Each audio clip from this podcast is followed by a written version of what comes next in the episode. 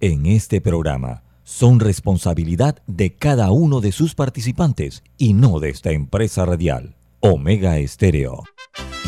Son las 7.30 de la mañana, hora de un buen café y hora de Infoanálisis, el programa de información y análisis más profundo de Panamá. Infoanálisis con Guillermo Antonio Adames, Rubén Darío Murgas, Milton Enríquez Cohen y Camila Adames Arias. Infoanálisis por los 107.3 de Omega Estéreo.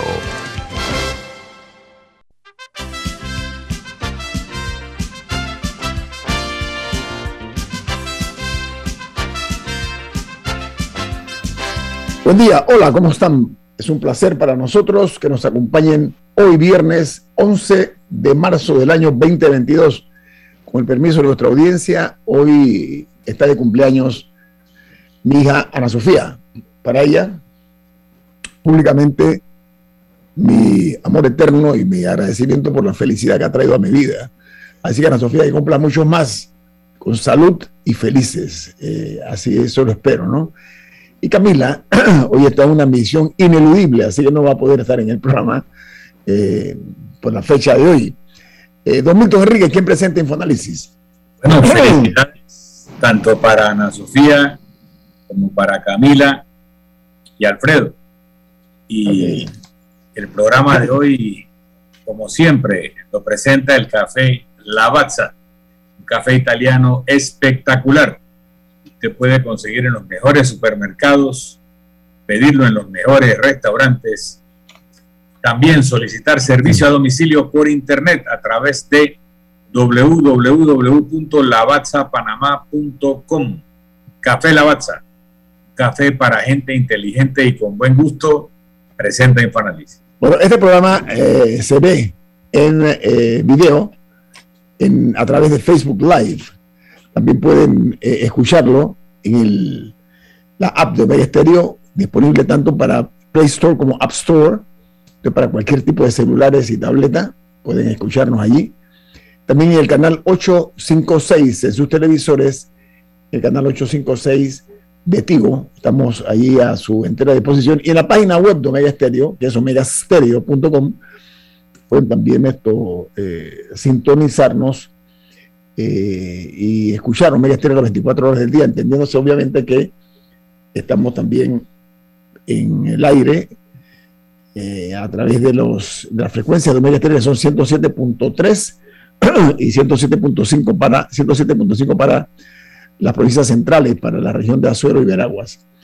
Pero vamos a iniciar hoy, eh, como siempre, con las noticias internacionales, dándole preeminencia, obviamente, e ilustrándonos a ustedes acerca de lo que está pasando en el conflicto armado, la invasión a Ucrania, a pesar que se pretende matizar, decir que esto es una intervención, no, es una invasión, una invasión brutal de la que está siendo víctima eh, los ucranianos están sin agua, están sin calefacción, están sin comida, una tragedia humana.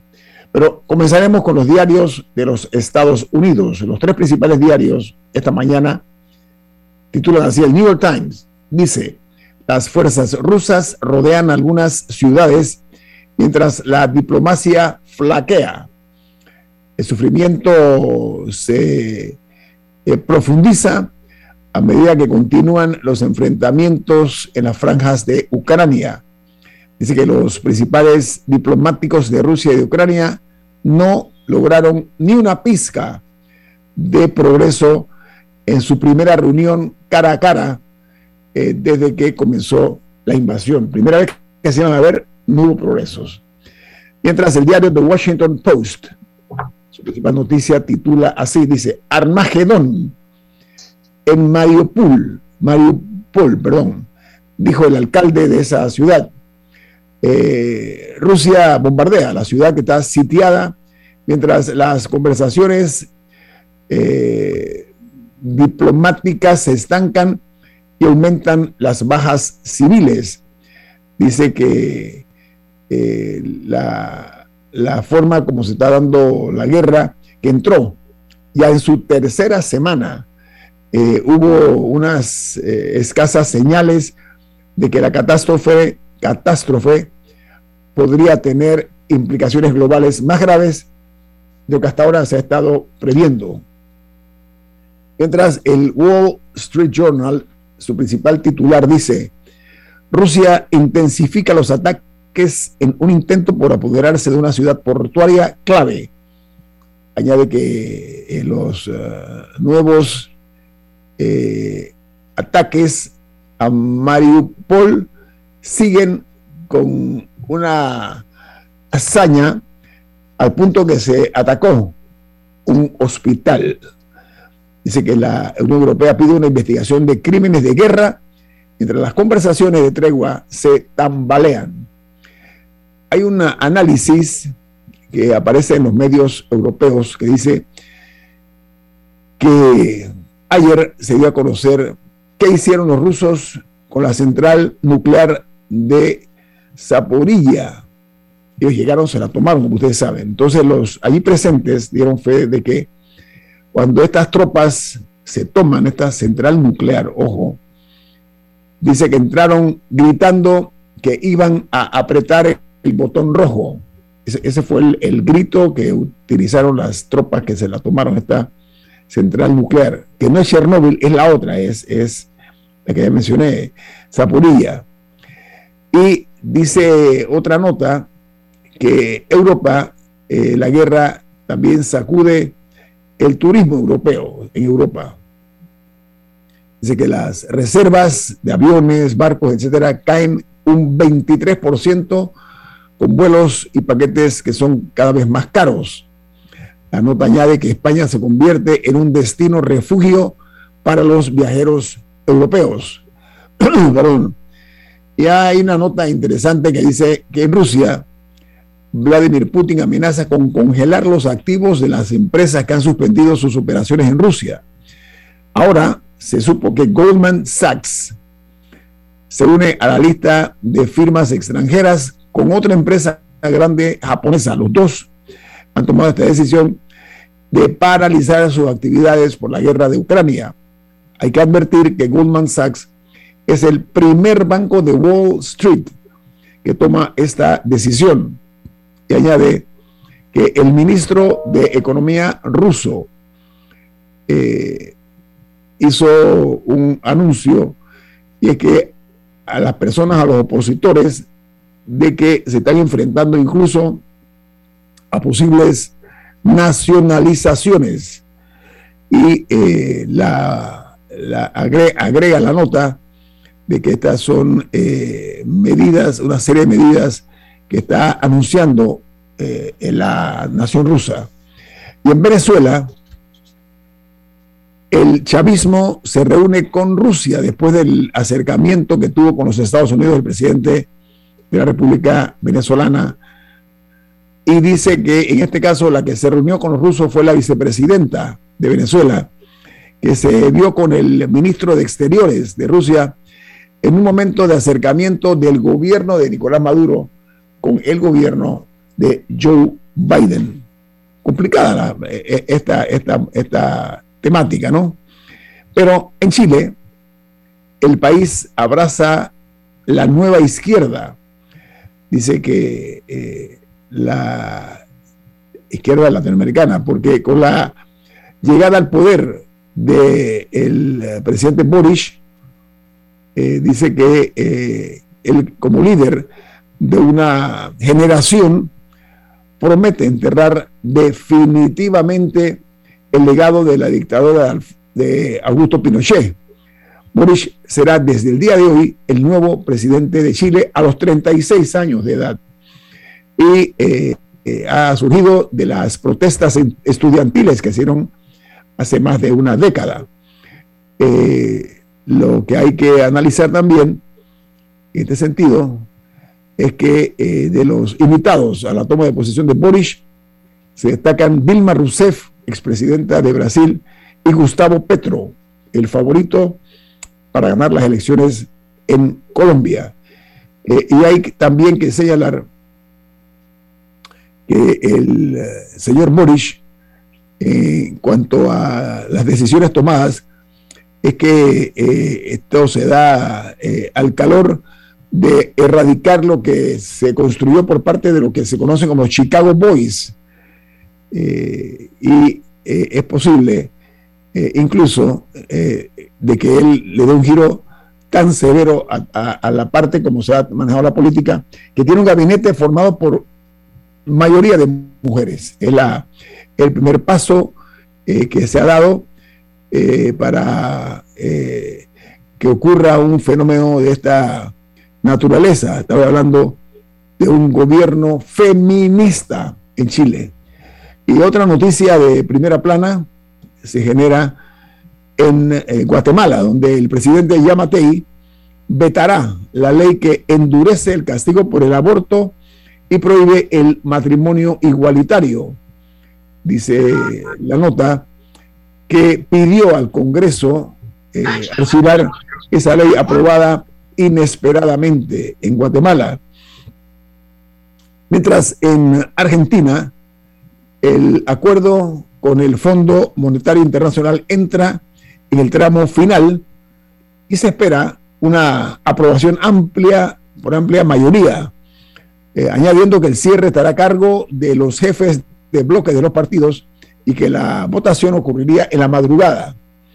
Por otra parte, en El Salvador, el gobierno suspende por tres meses dos impuestos a la gasolina como parte eh, de una, unas 11 medidas económicas que se están dando también.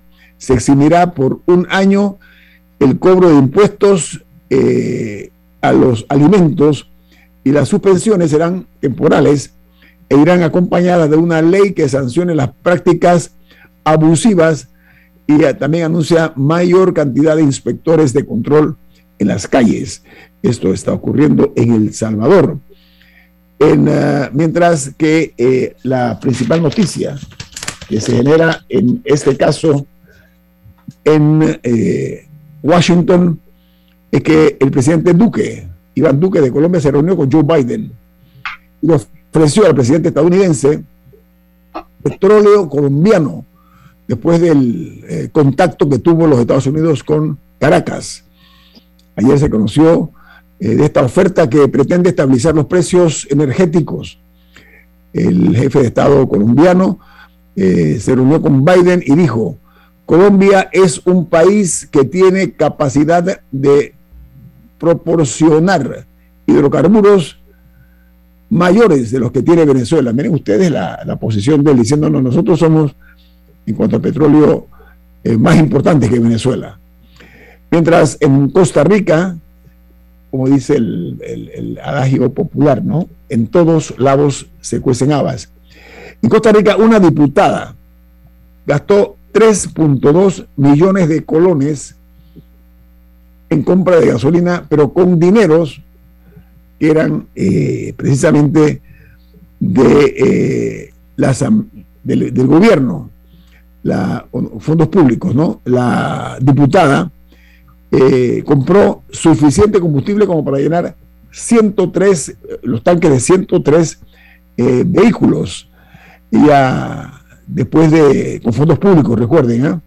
Entonces lo que ocurre es que esta dama salió del país y no ha regresado después de este baño de combustible que se ha dado la ciudadana por varios millones de colones, que es la moneda de uso común en Costa Rica. Y una última noticia que en Perú la Fiscalía abre una investigación a presunto gabinete en la sombra, mientras la oposición ya tiene los votos, cuentan con los votos para, ir, para invitar, perdón, no, para citar al presidente Pedro Castillo. Hasta aquí las internacionales. Al regreso tenemos un invitado. No se vayan porque viene más.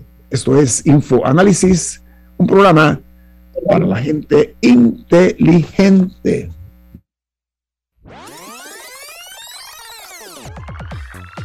Omega Stereo tiene una nueva app. Descárgala en Play Store y App Store totalmente gratis. Escucha Omega Stereo las 24 horas donde estés con nuestra nueva app.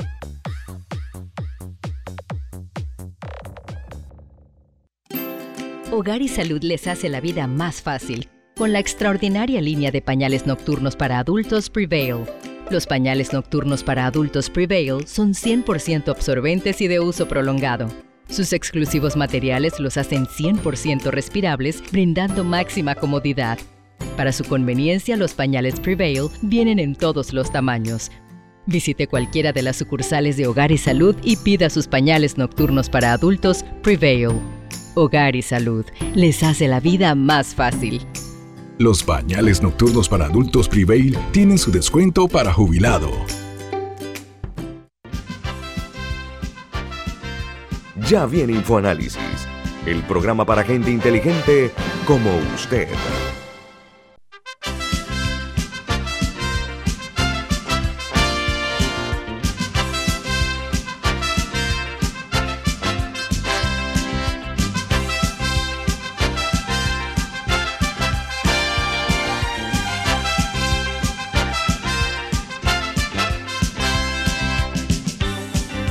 Don Milton Enríquez, ¿qué noticia nos tiene usted esta mañana? Sí es, en Banco Aliado te acompañamos en tu crecimiento financiero.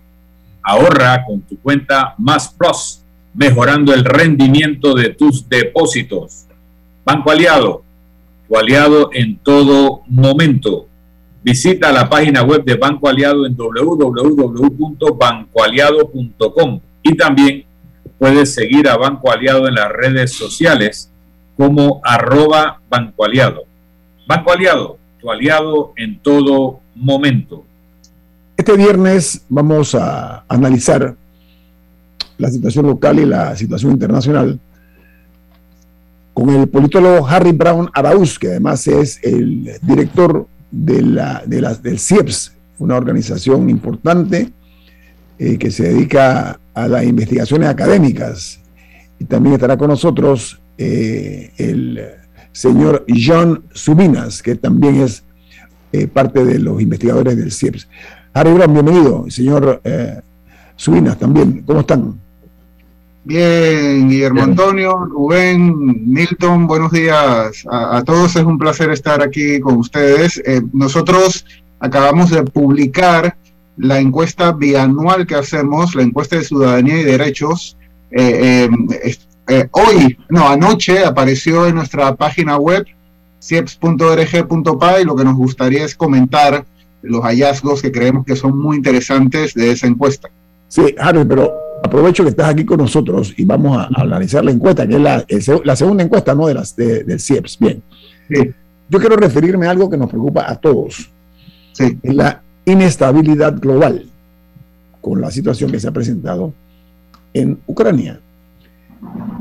Eh, el hombre es el único animal que se tropieza dos veces con la misma piedra.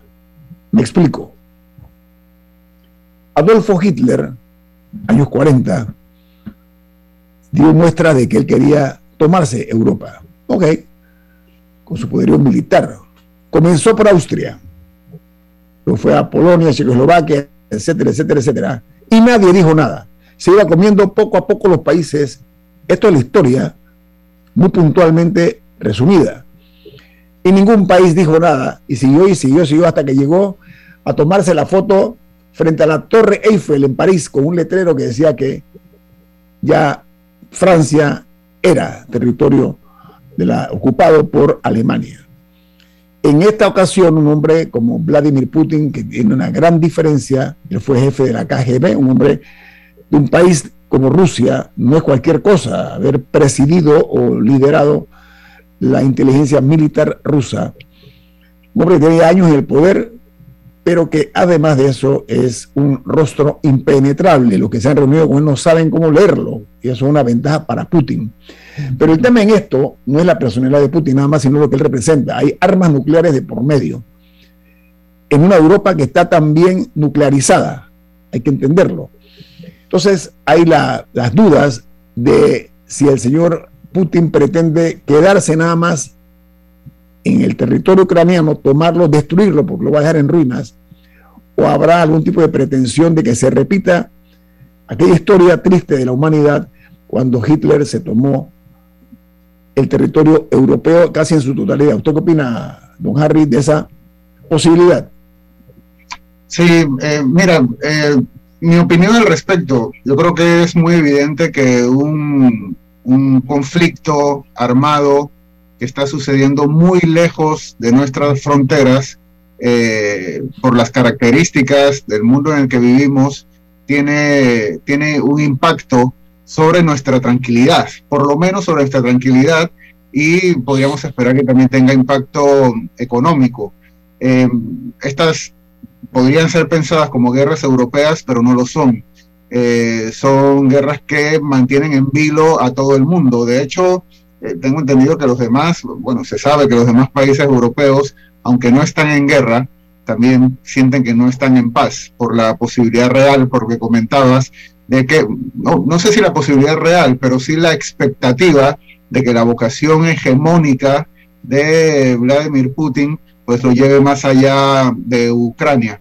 Sí, Harry, eh, permítame un segundito, Harry, porque eh, de lo que yo he leído, de lo que me he ilustrado, es que ya Putin, Vladimir Putin, perdón, presidente de Rusia, las cosas por su nombre, ha amenazado incluso a los Estados Unidos. Él dice, si esto continúa, voy a mandar armas nucleares a los Estados Unidos. Eso significa que el mundo se achicó ante la tecnología y los avances guerreristas. Esa es la realidad. La Segunda Guerra Mundial era una guerra que nada más era in situ en Europa. En aquella época era muy difícil ampliarla a otros países, sobre todo de América.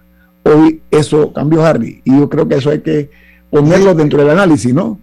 Sí, estoy recordando, ahora que, le llamas eh, al presidente Vladimir Putin, no es un presidente necesariamente como los nuestros, como entendemos en democracia, eh, porque hay una premisa que recuerdo muy bien cuando estudiaba ciencia política, un politólogo muy importante, eh, Adam Chevorsky, él decía que las, las, democracias tenían una gran característica, era que no, no había guerras entre ellas.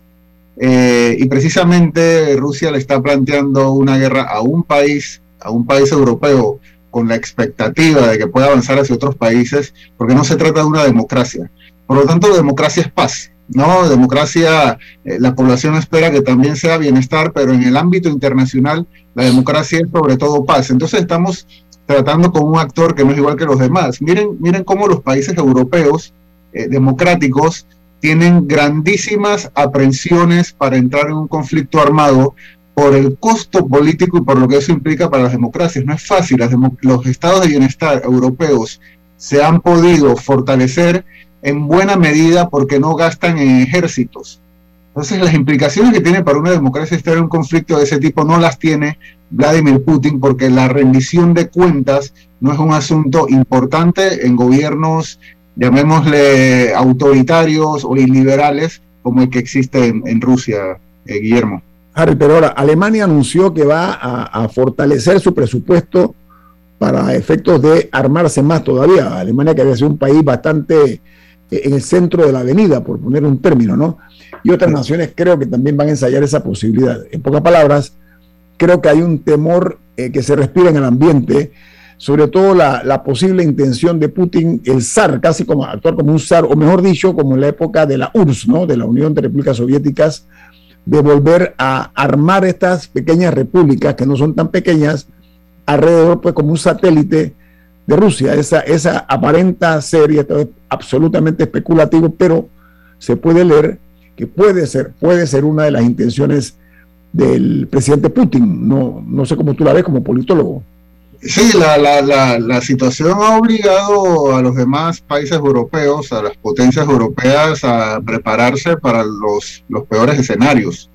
Eh, no ha sido un asunto de voluntad eh, hegemónica o expansionista propia, sino una reacción defensiva ante un actor que no está de acuerdo o cumpliendo con las con el orden internacional o el orden europeo. Entonces no les ha quedado eh, otra opción que prepararse para proteger sus intereses.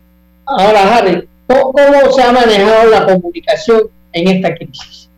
Porque los periodistas siempre nos, creemos ser los dueños de la verdad.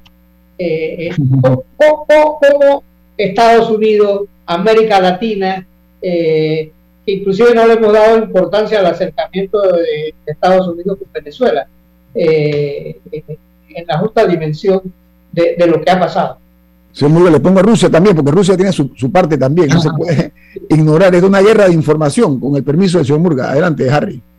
Claro, sí, es una guerra de información. Eh, estas guerras tienen un componente, bueno, bueno, esta sería como de las guerras importantes que ha tenido como elemento de comunicación a las redes sociales. Eso no, no, eso cambia todo, eh, porque no solamente es la capacidad de que la información circule muy rápidamente, eh, con, con, menos, con, menos controles. Hemos visto que hay un montón de información que luego se va desmintiendo, imágenes que se dicen que no son de los países de, Ucrania, de los países en conflicto, sino también la posibilidad que tienen las mismas personas, o sea, individuos como, como, como nosotros, como, como lo que se dice las personas, eh, los, los ciudadanos, ciudadanos y ciudadanas comunes y corrientes, también de hacer circular información importante.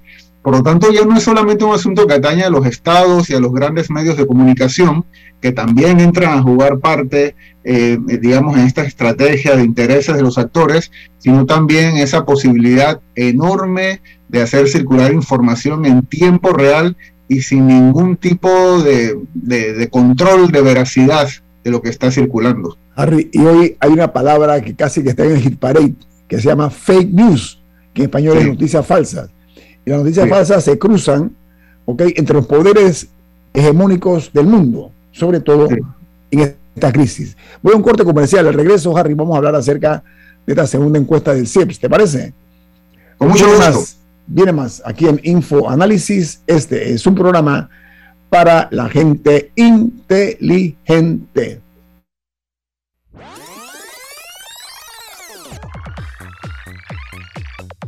Omega Stereo tiene una nueva app. Descárgala en Play Store y App Store totalmente gratis. Escucha Omega Stereo las 24 horas donde estés con nuestra aplicación 100% renovada.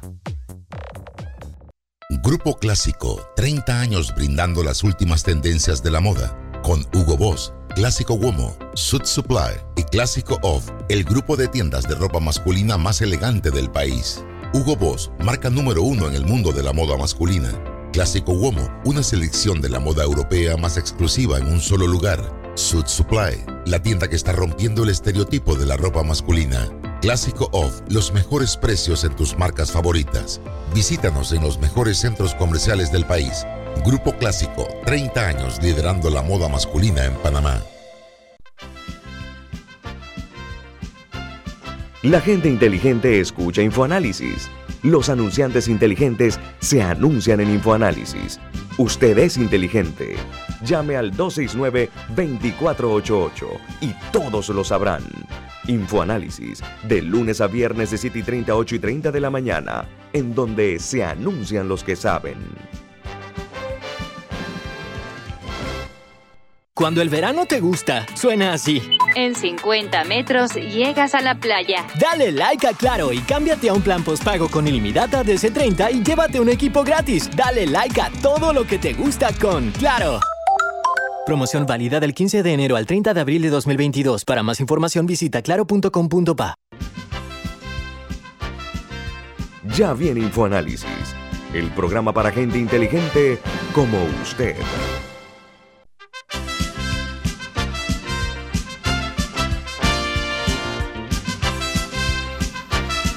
El politólogo Harry Brown, eh, director del CIEPS, eh, va a hablar con nosotros y darnos a conocer el resultado de una segunda encuesta que ha hecho el CIEPS, que tiene que ver con eh, el Panamá post pandemia, antes y después de la pandemia, como estamos ahora mismo, y también ha traído con él al señor John Subinas, que es parte de los analistas que tiene CIEPS. Harry, vamos a aprovechar el tiempo. ¿Cuál podría ser la respuesta principal y la sorpresa, si la hay, en cuanto a este estudio sobre eh, la República de Panamá pre y post pandemia? Sí, gracias, Nito. Mira, tenemos un montón de datos, pero vamos a hacer el esfuerzo de decir quizás algunas de las cosas más, más importantes o más, más impactantes. Eh, el informe, como les dije, lo pueden encontrar en cieps.org.pa, ya está publicado. Miren, eh, nada más para efecto de ilustrar a nuestra audiencia, CIEPS se escribe con C. Con C, C, C E P S. Correcto, adelante, don Harry, disculpe Miren, una de las preguntas eh, que, que, analizamos en la encuesta es la valoración que hace la ciudadanía panameña de los distintos actores sociales y políticos del país. Y allí el primer hallazgo, digamos, quizás inquietante, es que la valoración que hace la población de todos los actores, cuando digo todos los actores me refiero tanto a los muy valorados anteriormente como los mal valorados, digamos, los partidos, los sindicatos, los bancos, los medios de comunicación, el, el gobierno, las pymes, todos esos actores bajaron sensiblemente la valoración que hace la población de ellos, excepto, hay, una, hay dos excepciones interesantes, excepto las iglesias. La Iglesia Católica y las iglesias evangélicas han mantenido prácticamente la valoración que hacía la población de ellas antes y durante la pandemia. Ese es un primer hallazgo interesante. Quizás ustedes recuerdan que en el 2019 nosotros habíamos hablado y hecho énfasis en una especie de crisis de confianza que tiene la ciudadanía panameña interpersonalmente y en las instituciones, pues eso se ha agudizado por el, pensamos que por el impacto de la pandemia. Y otra de las preguntas interesantes que nos parece interesante que hicimos es la influencia que la población le atribuye a esos mismos actores. Allí no hubo tantos cambios, sí los hubo, pero esa combinación, utilizando un marco teórico eh, eh, eh, digamos, validado internacionalmente, esa combinación entre influencia y valoración nos ha permitido hacer lo que hemos llamado un mapa de poder. El mapa de poder en Panamá. Miren que no estoy hablando de la autoridad. La autoridad la tiene el gobierno. El poder es una cosa distinta. Y ahí hemos visto que como impacto de la pandemia, el poder en Panamá se ha concentrado. ¿Por qué? En el año 2019, en, este, en la parte que tiene mayor influencia, en el cuadrante con mayor influencia y mejor valoración estaban las iglesias, estaban los bancos y los, los medios de comunicación y la gran empresa. Y ahora, en el 2022, se encuentran en ese plano del poder, en ese cuadrante del poder, solamente los bancos y, genéricamente los medios de comunicación. Y ustedes se preguntarán dónde queda el gobierno. Pues la valoración que hace la población del gobierno en general es baja, pero también le atribuyen poca influencia. Miren qué, qué interesante. E, entonces hay una discusión que se puede tener y esperamos que el documento sirva para tenerla. Eh, es bueno el poder, cómo se ejerce en Panamá y cuál es la diferencia entre poder y autoridad. Y otro asunto para pasarle la palabra a John que creemos que es interesante es el, el cambio que ha habido en el diagnóstico que hace la población sobre la situación en el país. En el año 2019, el principal problema para la ciudadanía panameña era la inseguridad y luego si, eh, aparecía el desempleo, la educación, eso ha cambiado. En este momento el principal problema para la población, con algo más de 20% de las menciones, es la corrupción, que se encontraba en el tercer lugar en el 2019. Luego se ubica el desempleo, luego se ubica, y, y creo que en el cuarto lugar quedó la inseguridad. Pero lo interesante, eso sería como el titular, la corrupción se convierte en el principal problema del país. Pero creo que realmente lo más interesante es la dispersión el diagnóstico que hace la población, porque la corrupción tiene poco más del 20% de las menciones como el principal problema del país. Y hay distintos porcentajes que hacen que realmente el diagnóstico de la ciudadanía panameña nos diga que hay una multiplicidad de problemas que tienen que ser atendidos, eh, eh, Guillermo Antonio. Eh, no sé si John seguramente tiene otros, otros asuntos que son importantes para mencionar rápidamente. Sí, pero antes le quiero preguntar al señor Subina, buen día, bienvenido. Oiga, la muestra, la muestra de cuántas personas y qué áreas eh, fue el sector consultado, por favor. Vale, aquí me voy a extender cinco minutos porque creo que es importante. Eh, el criterio de diseño muestral es un criterio de exclusión territorial, es decir, se hace muestra en todas las provincias y en todas las comarcas. Y la pregunta es, ¿esto es nuevo? Pues sí. ¿Por qué es nuevo? Por ejemplo, Latinobarómetro, Barómetro de las Américas y todas las firmas encuestadoras hacen entrevistas en el territorio nacional, exceptuando Darien, comarca Gunayala y comarca en Veragunán. ¿Y por qué? Porque en un diseño muestral estas poblaciones le corresponden muy pocas entrevistas, ya que son el 2.8% de la población nacional. ¿Nosotros qué hacemos? Hemos hecho un diseño ad hoc, es decir, dos submuestras, una submuestra para todo el territorio nacional, excluyendo esta parte, y otra submuestra para esta, este sector de la población, de manera que podamos hacer suficientes entrevistas para tener un termómetro de lo que sucede también allí, que es algo que no suele suceder o no sucede, si queremos, podemos ser más asertivos en esto. la muestra está cercana a los 1.500, son 1.489, 1.400 pero es muy, muy cercano a las, a las 1.500 entrevistas. Y eso, esto es importante señalar, la, la inclusividad territorial. Harry, una pregunta. Eh, el mundo cambió con la, no Panamá, el mundo cambió con la pandemia. ¿Qué puede haber incidido de su análisis como politólogo para ese cambio dos, dos, dos, tres años tan violento en cuanto a la percepción de la gente entendiéndose que son otros estadios distintos a la prepandemia. Claro, mira, obviamente la pandemia ha tenido un impacto enorme en la vida de todos nosotros, eh, no solamente en Panamá, sino en todo el mundo, pero también eh, en la encuesta podemos ver claramente que eso está cruzado por la posición que tenemos cada uno en la sociedad. No todas las personas hacen el mismo diagnóstico, Guillermo.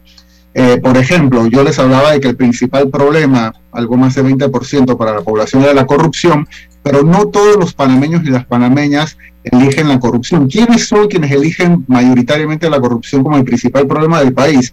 Son las personas que tienen mejor bienestar, mayor bienestar, las personas con mayor nivel socioeconómico y educativo, digamos, son las que eligen la corrupción como el principal problema. En cambio, y ahí vemos una primera diferencia, o todo esto pasa por un filtro que es la situación en la que nos encontramos. En cambio, las personas que tienen menor bienestar eligen el desempleo y la pobreza como el principal problema del país. Algo parecido sucede con el apoyo a la democracia. Yo creo que esta es una conversación también importante para tener en Panamá, que creemos que se puede, se puede la, encuesta ayuda que eh, junto con los medios de comunicación, las ONGs, el gobierno, la Asamblea Nacional tengamos esta conversación eh, el apoyo a la democracia se ha mantenido bajo, eso no ha cambiado mucho. 48% de la población solamente en el 2019 y en el 2021 decían que la democracia es la mejor manera de gobierno, eso es bastante bajo y, y, es bastante parecido a lo que está pasando en América Latina, pero hemos encontrado que por lo menos los jóvenes apoyan la democracia sensiblemente menos que las personas que tienen 50 años o más. Ese fenómeno, ¿por qué lo ve usted, Harry? ¿Por qué, se da ese tipo de fenómenos? Nosotros tenemos una, reflexión ahí y pensamos que, digamos, la reflexión inmediata es que las personas más jóvenes del país no han tenido experiencias autoritarias. O sea, realmente dan la democracia como un régimen político ya dado eh, que no va a cambiar y quienes somos un poco mayores o muy mayores, pues sabemos el valor y lo que costó obtener la democracia en el país. Eh, y también sucede algo que, también pasa por el nivel de bienestar. Eh, las personas, y esto John Subinas con, con, el colega Sergio García han estado trabajando no solamente en el caso de Panamá, sino también en casos eh, latinoamericanos, las personas que tienen un mayor bienestar suelen apoyar la democracia más que las que tienen menor bienestar. ¿Eso qué quiere decir? ¿Dónde queremos nosotros que esté la discusión que debemos tener no solo en Panamá, sino en todos nuestros países? Nosotros hemos tratado, estado tratando, los países latinoamericanos, fortalecer la democracia a través de sus instituciones, que son importantes, los partidos, las elecciones, el órgano, el órgano judicial. Fortalecemos la democracia a través de fortalecer las instituciones de la democracia. Pero lo que nos están diciendo estos hallazgos, compañeros, es que la democracia se fortalece atendiendo las necesidades materiales de las personas. Es un enfoque, como le gusta decir a John, más materialista. Si el régimen político no me da la posibilidad de comer tres veces al día, de educar a mis hijos, de tener agua potable, de atender mi salud, pues sencillamente la gente empieza a pensar en otras posibilidades de regímenes políticos que no es la democracia. Esos datos están en encuesta y nos ayudan a, tener esta conversación. Qué bueno que lo tocas, Harry, porque mundo real, cero especulación. La nueva izquierda en América Latina ha ido expandiéndose. Es más, el triunfo de Boris, estudiante hace, estudiante de Derecho hace 10 años, 36 años es su edad, la forma como gana, gana grande, en un país donde la izquierda aparentemente había sido erradicada por Pinochet, vemos que se da ese fenómeno. Otra cosa ocurre en Perú, perdón, en, en Perú está Pedro Castillo, y no voy a mencionar la playa de presidentes de izquierda, se perfila Lula como ganador en Brasil, Petro en Colombia. Eh, tú has traído ese punto y me parece muy oportuno. ¿A qué obedece? ¿O son esas las razones que tú estás mencionando del el sistema, cómo ha ido fallando en la calidad de vida de la gente? ¿Qué otros componentes tú crees que han jugado un rol importante para que se dé este giro hacia la izquierda? Mira, yo no, no creo, es interesante porque yo no, no creo en la noción del péndulo. Eh, lo que tenemos en América Latina es alternancia y precisamente cuando hay alternancia hay la posibilidad de que gobiernen eh, eh, partidos o, dirigentes de izquierda, de una izquierda democrática. Esos, esos casos, además que has mencionado, el caso de Pedro Castillo en Perú, o el caso de Gabriel Boric para Honduras, Honduras, Honduras, no son el mismo no son el mismo tipo de izquierda. La de Pedro Castillo es una izquierda conservadora en lo social y la de Boric es una izquierda digamos eh, eh, progresista. Pero precisamente estas eh, primero teniendo como idea fuerza la idea de la alternancia y que estos gobernantes han ganado por elecciones y por lo tanto están gobernando legítimamente. Pero la, y la población precisamente está buscando vías de solucionar sus, sus problemas, de hacer que el régimen político eh, funcione también para los más, los más vulnerables y buscan en esas opciones democráticas, legítimas, la posibilidad de que el país funcione, bueno, digamos no solamente para ellos, sino solamente para todos. Y miren, y no es solamente, yo leí un artículo sobre la relación que tiene el, nuevo presidente a partir de hoy, si no me equivoco, Gabriel Boric, con el Toma en cuenta cómo llegó Gabriel Boric a su historia política, tiene que ver con la educación, con las grandes movilizaciones que hubo en el 2011 en Chile para tener una educación universitaria pública, porque los estudiantes comenzaban su vida profesional tremendamente endeudados. Eso es lo que lo dispara a él, digamos, hacia, hacia el liderazgo político que hoy ostenta. Pero también su relación con el movimiento de mujeres. Y miren, miren lo que tenemos en la encuesta. No solamente trata los temas políticos y democráticos y de economía, sino también que estamos midiendo qué pasó dentro de los hogares, hemos medido qué pasó dentro de los hogares durante la pandemia. Y eso los gobiernos también tienen que atenderlo. En Panamá, eh, eh, la pandemia la llevaron, la, la llevaron las mujeres sobre sus hombros. Ni siquiera en pandemia, Guillermo Antonio, Milton y Rubén, ni siquiera en pandemia y eso lo dicen los datos de la encuesta, los hombres nos dedicamos a cuidar a los demás y a las tareas del hogar.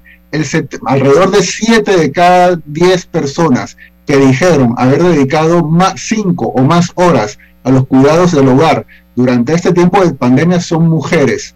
O sea que también ahí hay un problema que atender que va más allá de esas discusiones de la democracia. También tiene que la, política tiene que ver con qué sucede dentro de los hogares. Y otro dato interesante para que quiero resaltar, la discriminación.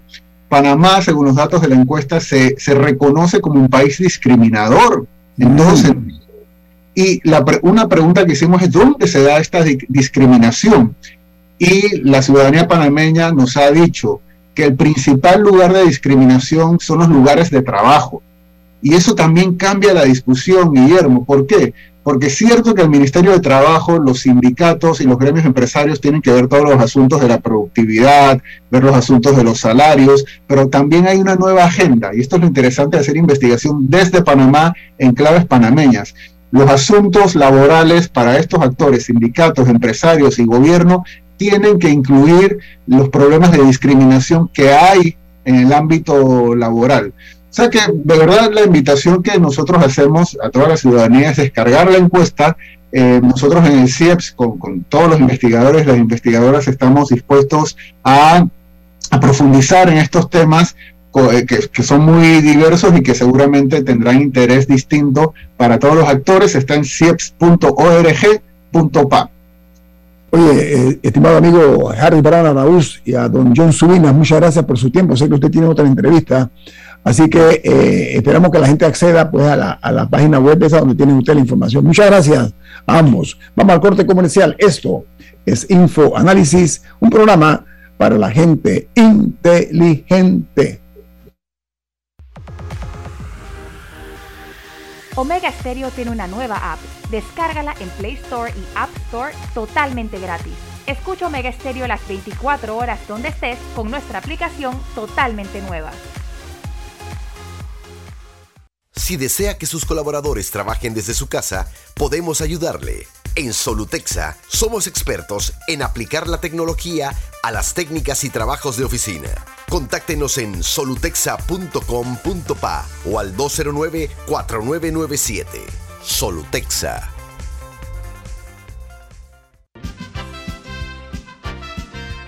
Ya viene InfoAnálisis, el programa para gente inteligente como usted.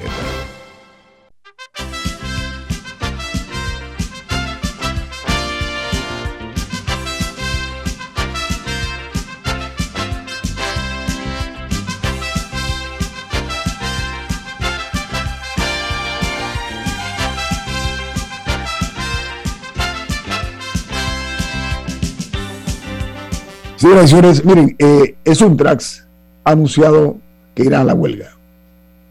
Esto lo dicen en advertencia si no hay, eh, si no se logra un acuerdo salarial entre la CAPAC y este importante grupo eh, de trabajadores.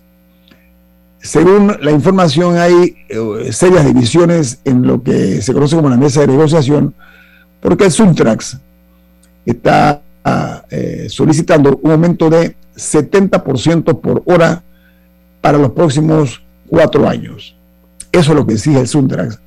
Bueno, Entonces- eh, eh, Guillermo, yo creo que ambas, ambas instituciones, el Suntrax y la CAPAC, eh, son veteranas en, en, en- en el, mundo de, de- de las contrataciones colectivas. Pero para bien, para, para bien, se han puesto de acuerdo siempre Sí, sí. para bien. Pero, pero hay una característica.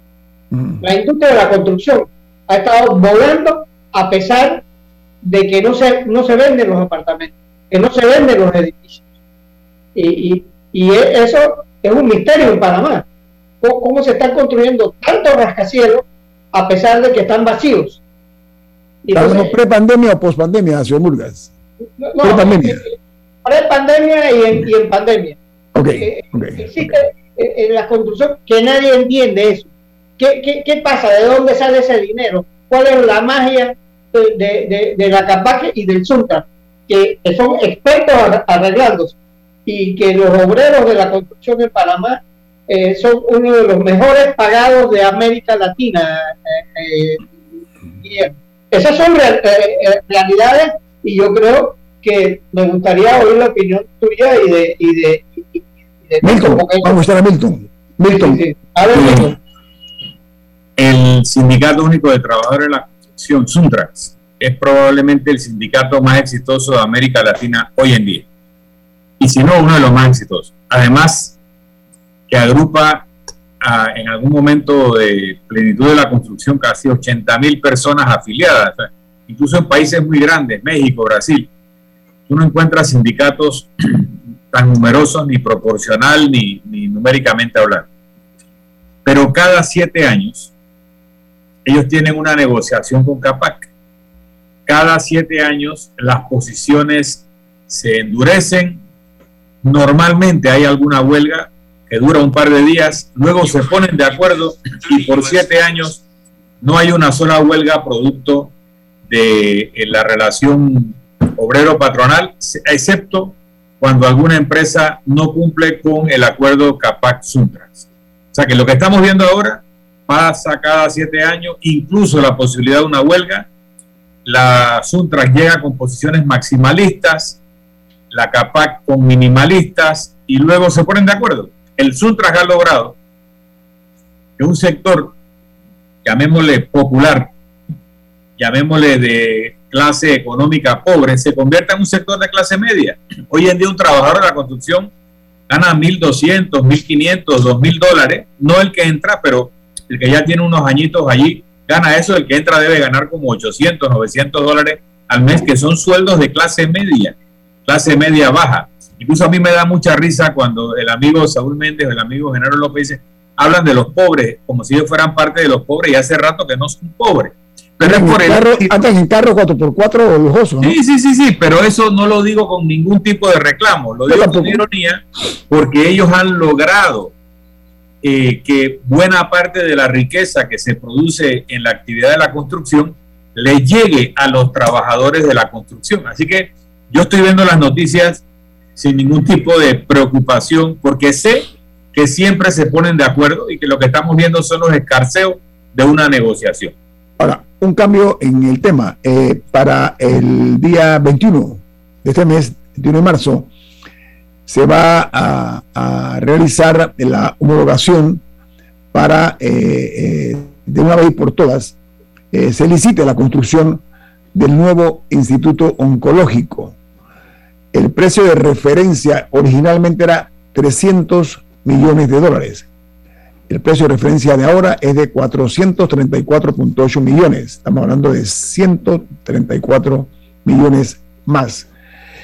Eh, lo que se está viendo es que eh, esa ciudad hospitalaria que inició Ricardo Martinelli, que Juan Carlos Varela lo convirtió en un monumento a la desidia, la dejó así como está, eh, llevándolo casi a una situación ruinosa este gobierno aparentemente ha tomado la decisión, y enhorabuena, de convertirlo en una realidad y ha tomado también eh, muy en serio el tema de eh, que se utilice eh, una parte de la ciudad de la salud exactamente para convertirla en un área para los enfermos de cáncer, en un país donde, como es conocido, cada año mueren más de 4.000 personas eh, con diferentes tipos de cánceres. Los principales son la próstata, la cáncer de mama, el estómago y de cuello uterino. Eso es una realidad indiscutible. Eh, en este caso, eh, el oncológico se va a ubicar dentro de la ciudad de la salud en lo que era el área, se había destinado para el área de especialidades pediátricas. Este es un paso importante porque eh, hará una gran diferencia entre el actual gobierno que ha tomado eh, la decisión de convertir en una realidad esa ciudad eh, hospitalaria que nos ha costado cientos de millones de dólares que se, han, se habían dejado ir por hacia el hacia el despeñadero. Ahora, qué bueno que eso está retomando y eh, el Instituto Oncológico Nacional, donde está la situación, el sitio donde está. Hay gente, yo escuchaba ayer una opinión, que hay personas que a las 4 de la mañana están haciendo fila para ser atendidos en el Instituto Oncológico, en el actual, que está en una situación muy precaria a propósito, pero que ha cumplido una misión importante en años pasados.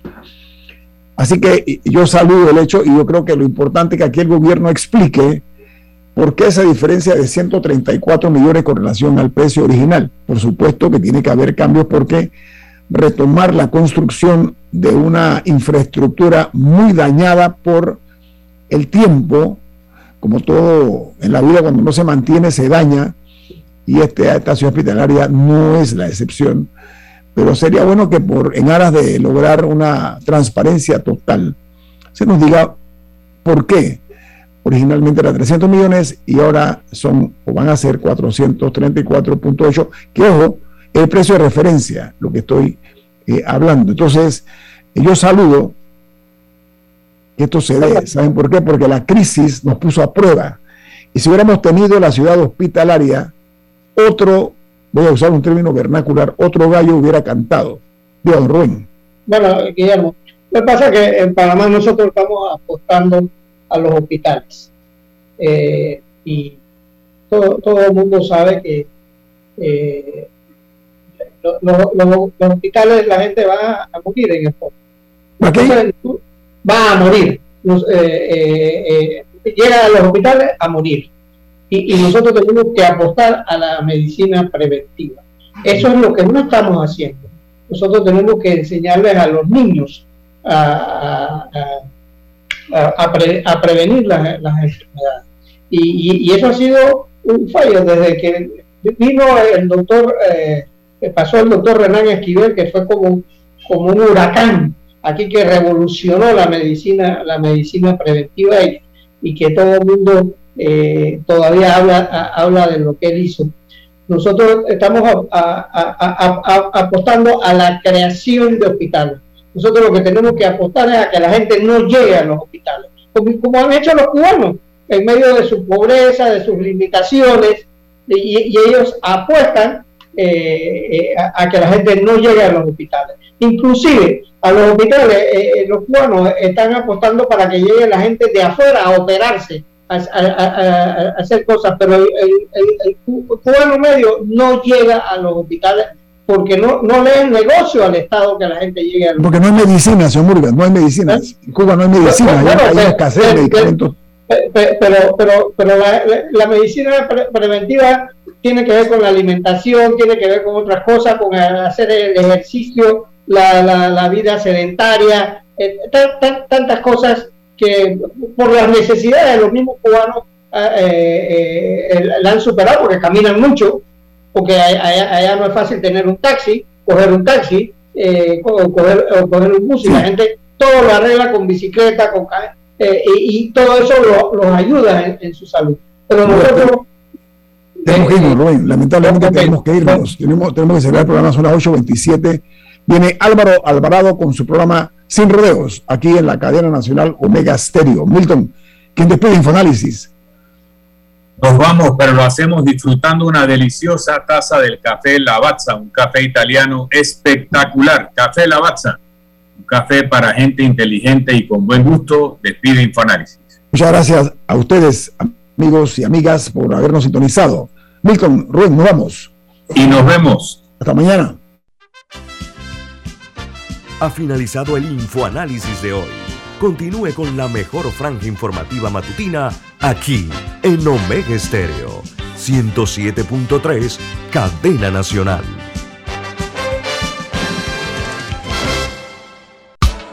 La respuesta a tus necesidades